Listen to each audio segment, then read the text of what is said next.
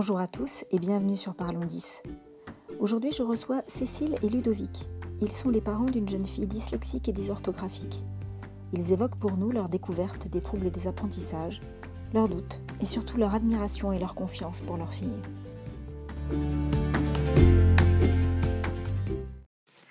Bonjour Cécile. Bonjour Marie. Bonjour Ludovic. Vous avez accepté euh, donc très gentiment de, participer à ce podcast pour euh, parler de votre fille qui a 19 ans aujourd'hui et qui est donc 10.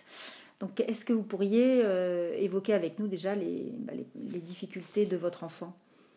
Donc effectivement, notre, notre fille est, dyslexique depuis, enfin, depuis toujours évidemment. et, pour nous, la dyslexie, bah, c'est quelque chose qu'on ne connaissait pas. Et donc on a découvert euh, grâce à elle, entre guillemets, grâce.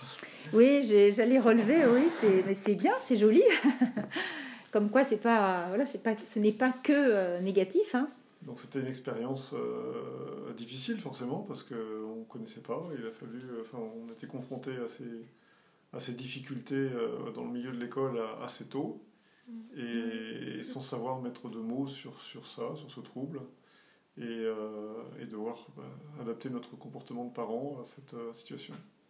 Alors ça, on va revenir hein, donc à cette adaptation justement euh, que doivent réaliser les, les parents obligatoirement. Hein. Donc en fait, à partir de quand vous avez, vous avez relevé les premières difficultés? Cécile, peut-être? Oui, c'est vrai qu'en fait, on a été alerté déjà en moyenne section D'accord, dès la maternelle. Par rapport à des inhibitions dans l'apprentissage, en fait, c'était pas forcément. Enfin, il y avait des inhibitions, donc, du coup, on était parti sur une piste peut-être psychologique, quoi. Elle avait une psychomotricienne et tout.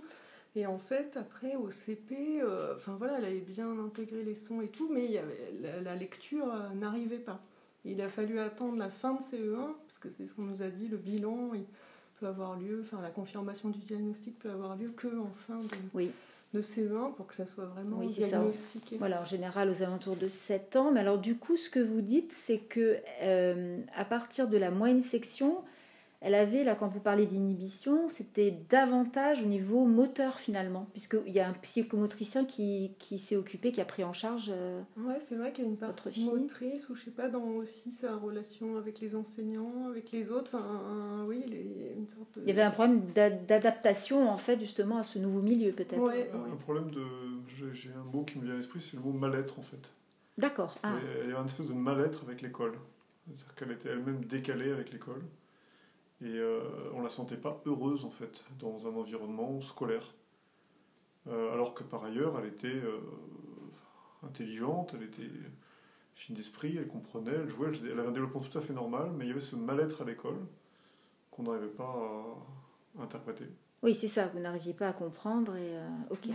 Donc ça, du coup, ça a duré quand même pas mal d'années finalement, parce que effectivement le bilan, enfin le, diagnostic pardon, euh, mm, mm. ne pouvant se, se être posé qu'en CE1, c'est vrai que du coup ça a été long. Alors qu'est-ce que, en fait, au niveau euh, justement de ce, ce diagnostic, quand il a été euh, posé, comment, comment, comment, comment, vous comment vous avez réagi?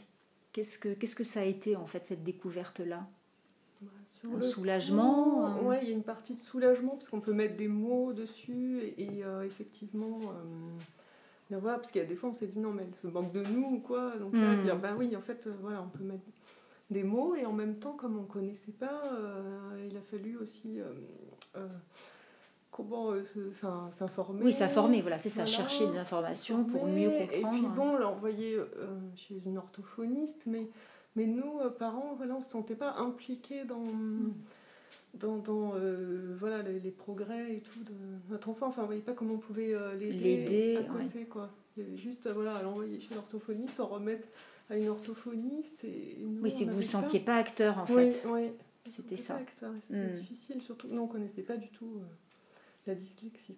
D'accord, ok. Et euh, alors, à partir de là, en fait, son parcours scolaire, c'est est-ce qu'il s'est déroulé de manière plus simple? Est-ce que ça, est-ce que ce diagnostic finalement a été, euh, je vais pas dire salvateur, c'est quand même un, mot un peu fort, mais euh, en tout cas, est-ce que ça a permis de mettre, de mettre des, aménagements en place, de, d'avoir un accompagnement au niveau scolaire Est-ce qu'il y a eu un accompagnement particulier? Avant de parler de l'accompagnement scolaire, j'ai envie de dire que le diagnostic, c'était enfin, pour moi, je l'ai vécu quelque chose d'assez. Euh, une révélation en tant que parent. Qu'en fait, euh, euh, le fait vraiment de mettre des mots sur ce trouble, c'était très important parce que ne comprenait pas comment quelqu'un qui était mm. intelligent par ailleurs pouvait écrire trois fois le même mot de trois orthographes différentes en une minute d'intervalle. C'était incompréhensible. Et, D'accord. Du, coup, il y a une dyslexie et une dysorthographie, du coup. Donc, c'est vraiment un trouble du langage écrit. Euh... Un trouble de la lecture, et même une écriture très très lente, du coup. Euh, D'accord. Plus c'est des cochères, donc, euh, donc, tout ça, ça on comprenait pas. On a l'impression qu'elle, euh, que c'était un problème d'ordre psychologique, qu'elle ne voulait mm. pas ou qu'elle, luttait contre nous. Et le fait, de, le diagnostic, c'était une façon d'accepter en fait la, la différence, le, le handicap, et, et, puis de, et puis du coup, effectivement, de pouvoir être euh, vivre avec, accepter de vivre avec et puis de, et puis, et puis d'aménager euh, d'aménager les choses autour de ça. D'accord. Donc là, du coup, l'aménagement, donc là, vous avez parlé d'une prise en charge au niveau orthophonie. Mhm. Euh, donc ça, ça a été un suivi qui a duré, je pense. Hein, oui, oui, il y a eu quelques pauses en sixième ou cinquième. Puis après, on a rechangé d'orthophonie. Enfin, c'est bien aussi de se dire des fois, bon, enfin, de, d'avoir d'autres personnes. Oui, d'autres thérapeutes, bien sûr, et qui ont une approche aussi différente. Mm. Voilà, puis même pour Elohim, quoi, pas toujours être euh, dans cette euh, bien sûr, bien sûr. d'orthophonie. Donc euh, oui, il y a eu quelques, quelques pauses, et du coup, elle a fait de l'orthophonie jusqu'en troisième. D'accord. Mm, mm. Oui, donc jusqu'à fin, fin collège, quoi. Et donc on a, fait on a mis en place un PAP en CM2, parce qu'on s'est dit... Enfin, en CE1, CE2, on a pu discuter avec la les maîtresses euh, pour les aménagements. Et après, on l'a mis en place en CM2 pour qu'il soit prêt pour la sixième. D'accord. Et après, en fin de trois, en troisième, on a préparé pour faire un PPS, qu'elle puisse aller euh, au lycée, euh, qu'elle puisse avoir un ordinateur. D'accord. Donc PPS, donc projet personnalisé scolarisation, donc avec une reconnaissance MDPH pour la maison départementale des personnes handicapées. Moi, pour moi, justement, oui, en fait, j'ai mis du temps. Euh, voilà, jusque-là, on avait fait un PAP à dire euh, oui, euh, enfin ce terme en plus, enfin handicap et tout, à l'intégrer et à dire bon ben ok, on fait un PPS. Pour moi, PPS, ça voulait dire, enfin c'est quelque chose de très lourd. voilà, et donc je dirais oui, en fait c'est un long chemin, c'est en troisième. Bon après j'étais euh, voilà, ok avec ça.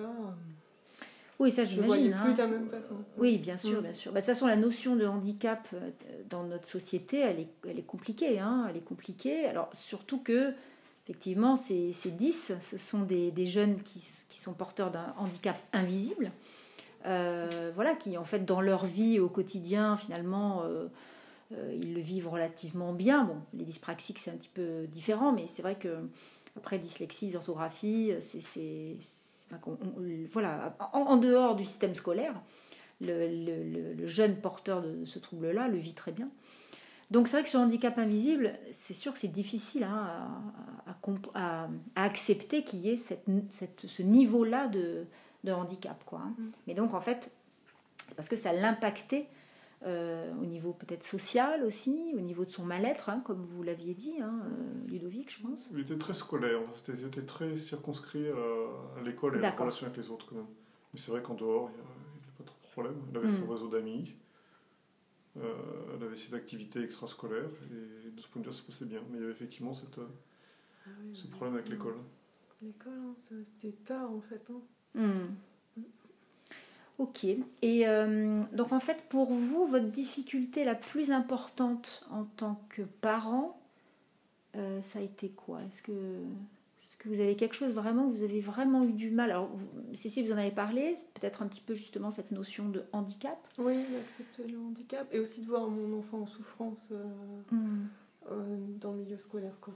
Ouais, ça, c'était euh, difficile de dire voilà, elle est en souffrance et j'arrive pas enfin, à l'aider. Euh, voilà, on a fait pas mal de choses, on pourra en parler, mais mm. la voir euh, comme ça. Quoi. Et du coup, est-ce que au niveau de, de, de, l'aide que vous avez pu récupérer justement ailleurs, est-ce que vous êtes senti vraiment isolé, seul en tant que parent, sur, avec justement la découverte de, ce, de cette spécificité finalement est-ce que ça a été compliqué euh moi je, moi, je rends hommage au travail de, de, Cécile, hein, la maman, parce que c'est vrai que Euh, moi, dans ma psychologie, je me disais, ben voilà, elle va grandir, en tant que collégienne, elle va, y arriver toute seule, par, par volonté, par travail.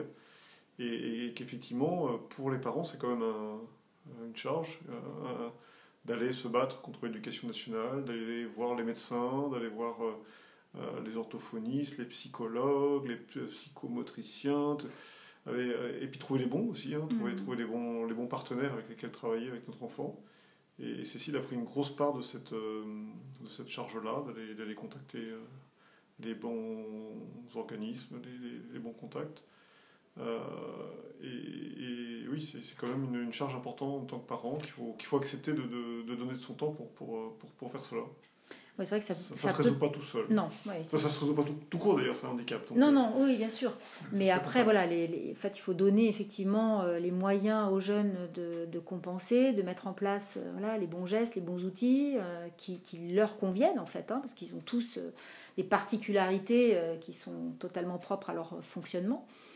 Mais, mais c'est vrai que c'est un parcours du combattant. Et c'est pour ça que je vous posais cette question-là, de savoir si vous aviez eu des interlocuteurs, peut-être pouvoir partager avec d'autres parents aussi qui, euh, qui rencontraient euh, ces mêmes difficultés. Euh, parce que c'est vrai que c'est souvent ce qui revient quand même. Hein, mm-hmm. Oui, justement, à un moment, je me suis inscrite à une association où justement il y a eu des rencontres voilà, entre parents enfin, pour échanger. Et là, je trouve de, que chacun s'exprime et de voir qu'en fait, voilà, rencontrer les mêmes difficultés, ça, ça soulage énormément. Mais je crois que d'ailleurs vous avez, vous avez un projet vous-même, je crois, de création. Ah oui, des parents d'élèves, justement, euh, voilà, enfin, avec euh, d'autres euh, parents. enfin, notre idée derrière, c'est que justement, les parents ne se soient pas isolés. face à cette dyslexie, enfin tous les problèmes 10. Voilà, les troubles d'apprentissage. Mais vous voyez, mm-hmm. comme quoi ça, ça, répond bien à une problématique qui est quand même, je pense, assez importante. Hein, cet isolement peut-être pas évident. Donc bravo. Et euh, quelle a été pour vous l'aide la plus importante, euh, en, mais pour vous, parents euh, pas, pour, pas pour votre fille, mais en tout cas qui vous a vraiment, vous, soulagé en la voyant, donc déjà elle, bien, mais finalement, disant, là, je, je, peux relâcher peut-être un peu ma, mon aide. Est-ce que vous avez une idée ou... C'est elle-même en fait qui nous a rassurés. Parce qu'en grandissant, elle a, trouvé ses repères, elle a eu beaucoup de volonté, elle a, affronté ça avec beaucoup de... Son parcours scolaire, elle l'a affronté avec beaucoup de volonté, beaucoup de volontarisme. Et, euh, et au fil du temps, avec tous les accompagnements qu'il y avait, effectivement, euh, elle en voulait, quoi, elle voulait s'en sortir toute seule. Et, à un moment donné, bah, on, enfin, on s'est rendu compte que, enfin, on lui a fait confiance. Quoi. Enfin, on était toujours là à côté quand il y avait besoin, mais... Mm. Mais, mais bon, elle s'est débrouillée, elle a, trouvé, elle a trouvé son chemin. parfois, elle n'a pas été d'accord avec nos propositions de choix, et, mais elle s'en débrouille. Pour cette étude supérieure, typiquement, euh, elle a fait ses choix. Elle a fait ses choix. Alors c'est vrai que après ça dépend voilà, des personnalités. Hein. Je pense que votre fille est quand même assez indépendante. Hein. Euh. Mm-hmm. Donc elle a et puis c'est une battante. Hein. Je pense que vraiment elle, euh, elle s'est battue quand même fort. Oui, toutes ces années. Oui, Des fois, oui, à un certain prix, on la voyait, enfin, elle avait dû se coucher très très tard pour faire des choses. et tout, elle était prête euh, à aller. il y a eu beaucoup de sacrifices. Trop loin, oui, j'ai trouvé. Euh, mm, mm, mm. Pour elle. Mais ouais, c'est vrai, ouais, c'est ça, c'est la voir. Ben, en fait, euh, oui, ben, elle vous a rencontré. C'était en fin de seconde, là. Elle était au fond du, au fond du trou. Et après, on l'a revu parce que voilà, vous l'avez accompagné et puis aussi, euh, il avait conseillé euh, une psychologue euh, qui est vraiment super. Et là, on l'a vu s'épanouir à nouveau petit à petit. Et c'est ça, enfin, je veux dire, au niveau d'un parent, on se dit, mais en fait, c'est évident. Enfin, enfin je vois, oui, de voir mon enfant bien, en hmm. fait, c'est ça qui, qui m'aide, quoi. Et aussi à, à, lâcher. Et effectivement, dans les études supérieures, voilà, elle s'est occupée de de se renseigner pour les aménagements, tout ça, c'est elle qui allait voir ses profs, etc. On se dit, enfin voilà, elle est passée vraiment à un niveau d'accepter, elle aussi, parce que je crois qu'elle a eu du. Enfin voilà, on n'est pas pour enfin, parler elle de son point de vue, mais on a vu oui, qu'elle n'acceptait pas forcément d'être différente, et là, euh, voilà, de la voir se prendre euh, en main et, dire, et aller chercher les aménagements elle-même. Oui, parce que là, elle est à l'université, là. Hein. donc, oui. c'est oui, effectivement, c'est compliqué. Hein. Les aménagements, en fait, n'existent pas a priori. En tout cas, les PPS ne sont pas reconnus mm, en mm. tant que tels. Après, voilà, c'est vraiment de la bienveillance de, certains professeurs et mais, elle, ne voulait pas se faire, elle voulait pas se faire aider, elle voulait y arriver comme les autres sans aide supplémentaire, mm. quitte à travailler très très tard le soir et, et être fatigué le lendemain, ce n'était pas forcément productif. Euh, bon, donc elle a accepté effectivement euh, certaines aides, mais elle a aussi mm. essayé de compenser au maximum par elle-même. Ok. Et euh, donc là justement, bah là vous en avez un petit peu parlé. C'est vrai que cette confiance en fait finalement de qu'elle a gagné au fur et à mesure des années, euh, parce qu'elle a été vraiment très mal, hein, et finalement elle a réussi à reprendre confiance en elle, à travailler aussi sur elle, et, à, et donc à, réussir finalement. Mm-hmm. Hmm Puisqu'elle a passé le bac sans, sans difficulté. oui, oui, elle a eu son bac du premier coup, c'est une grande joie, enfin, il y avait quand même une inquiétude et tout, une grande joie. Ça, c'est inhérent à tous les parents hein, pour le bac. voilà, c'est ça. Hein. Mais bon, c'est d'autant plus une joie que voilà, quand on voit son parcours. Euh, C'était pas gagné d'avance, Difficile, ouais, Et puis là, du coup, elle se plaît, voilà, elle a choisi euh, des études enfin, de psycho qui oui, de psychologie, oui. Mm, mm. Et on voit euh, voilà, que ça l'intéresse et que voilà, elle travaille. Oui, là, elle est non, par intérêt, c'est plus une contrainte, elle ne vit hmm. plus comme une contrainte. Et même la fac, parce qu'il y a des élèves des fois qui ont des difficultés parce qu'il faut être assez autonome, euh, elle, ça lui convient très bien parce qu'elle n'a pas la contrainte extérieure, c'est vraiment son choix. Oui, c'est une force d'avoir hmm. travaillé, elle a, appris à travailler en autonomie justement. Elle a, travaillé, elle a appris à travailler toute seule, à travailler plus que les autres, et à travailler en, en autonomie sans forcément euh, dépendre des professeurs ou ça. Et, du coup, c'est, c'est ça, ça, d'une certaine façon, c'est une force dans son, ses apprentissages euh, post-bac, on va dire.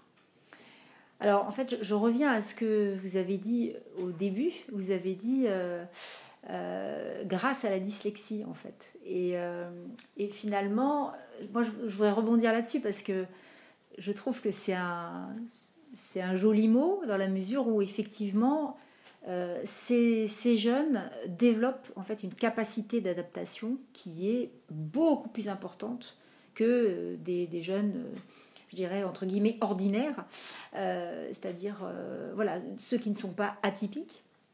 Et finalement, c'est une grande force, voilà, comme vous le soulignez. Hein, c'est, je pense que c'est vraiment une grande force par rapport aux, autres, aux autres jeunes. Et puis pour nous, en tant que parents, c'est un apprentissage extraordinaire. Quoi avoir un enfant où tout se passe, il n'y a rien à faire, où tout se passe tout seul sans problème, bon, ça arrive peut-être jamais, mais, mais, euh, mais c'est vrai que là, là, pour le, là, pour le sur la partie scolaire, on va dire. Ça, ça, en termes de remise en cause, de, de, de, nous en tant qu'adultes et, et, de nos idées reçues, en fait, c'est aussi une façon de travailler sur soi et on apprend des choses aussi en tant que, en tant que parent. Oui, parce que vous avez dû, euh, oui, vous avez dû du coup changer. Découvrir la dyslexie. oui, et puis changer finalement euh, le prisme hein, euh, par, laquelle, par lequel vous voyez finalement avant mm. la scolarité. Mm. Parce que c'est votre aîné en fait. Oui, voilà. Ça. Mm, Donc. Puis aussi de regarder du coup peut-être être plus sensible à plein d'autres qualités chez elle.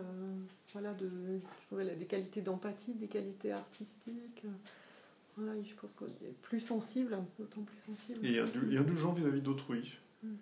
Euh, moi, j'ai toujours souvenir, quand j'étais sur les bancs d'école, de, de, me, dire voilà, bah, il y a des cancres, on les met au fond euh, près du radiateur.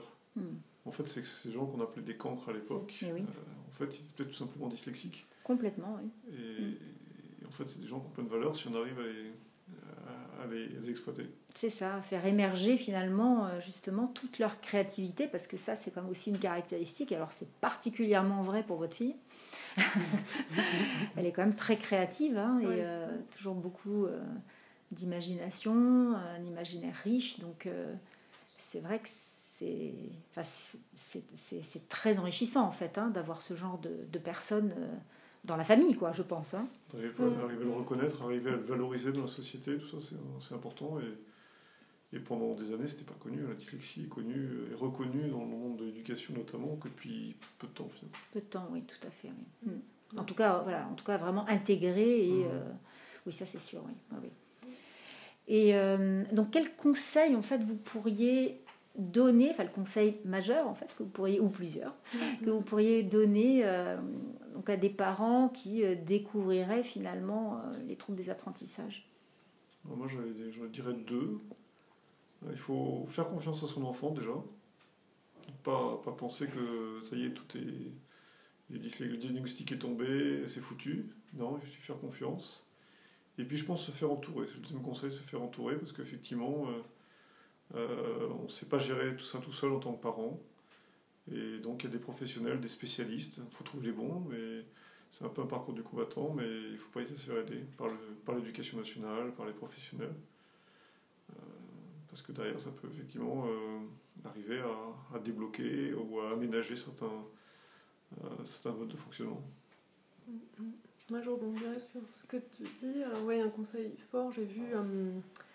Euh, euh, bon, en, primaire, quoi, il y a un enseignant, donc absolument oui, discuter avec l'enseignant. Et après, au collège, plusieurs enseignants, et pas juste discuter avec le prof principal, mais vraiment rencontrer presque tous les, tous les professeurs. Et le fait de les rencontrer et d'expliquer les difficultés en toute humilité, hein, j'ai vu que ça avait changé après beaucoup de choses dans, dans le regard des professeurs et leur accompagnement.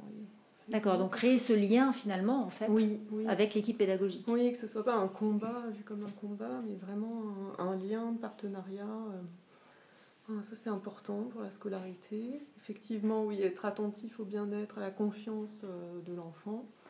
Et après, euh, oui, on parlait d'association ou quoi, de pouvoir effectivement échanger avec d'autres parents, parce que des fois en plus ils vont avoir mis en, en place des choses ou quoi. Enfin, ça peut être euh, enfin, très enrichissant. Et euh, c'est bien, dernière chose aussi, euh, j'ai vu par rapport à, la dyslexie, c'est vrai que voilà, quand il y avait des livres à lire, des choses comme ça, on essayait de trouver des films ou des livres audio et tout, et on a toujours, enfin déjà petite, hmm. on a lu beaucoup d'histoires, mais on a toujours continué oui, à, regarder voilà, les livres audio ou lui lire des passages pour qu'il euh, y ait cette culture euh, qui passe. Et enfin, voilà, c'est toujours l'apprentissage du langage. Euh. Oui, continuer à stimuler en fait. Et, Le langage. Et du coup, bah, ça a profité à tout le monde à la maison. Oui. Donc, par exemple, Les Misérables, on l'a vu aussi en, film. Voilà, oui, elle n'aurait jamais pu lire toute seule dans les temps impartis. Par contre, quand elle voit le film, elle a compris l'essentiel de l'histoire. Bien sûr, bien sûr. Et sinon, est-ce que vous auriez justement, euh, je ne sais pas moi, un, film sur le handicap ou un livre, peut-être pas particulièrement euh, troubles des apprentissages, mais peut-être les troubles du neurodéveloppement plus large Est-ce qu'il y a quelque chose que vous auriez éventuellement vous auriez découvert ou, euh, ou une lecture qui vous a justement aidé ou, ah, j'ai lu enfin, beaucoup, de, beaucoup de choses. Non, finalement, enfin, un livre que j'aime bien, mais qui n'est pas spécifique aux dyslexiques, c'est Isabelle Filiosa pour les ados. Ah on ne se comprend plus. On ne se comprend plus, d'accord.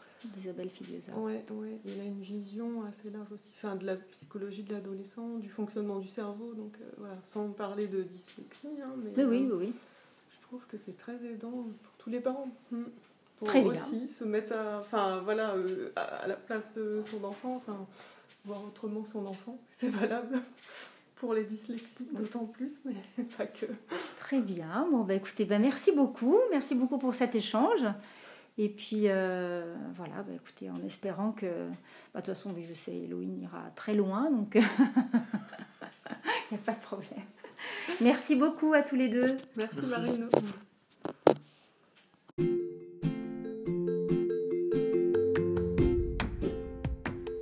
Je vous donne rendez-vous pour un prochain épisode avec Andrea, professeure d'anglais qui nous parlera des aides et des aménagements qu'elle met en place pour ses élèves à besoins spécifiques. À bientôt sur Parlons 10.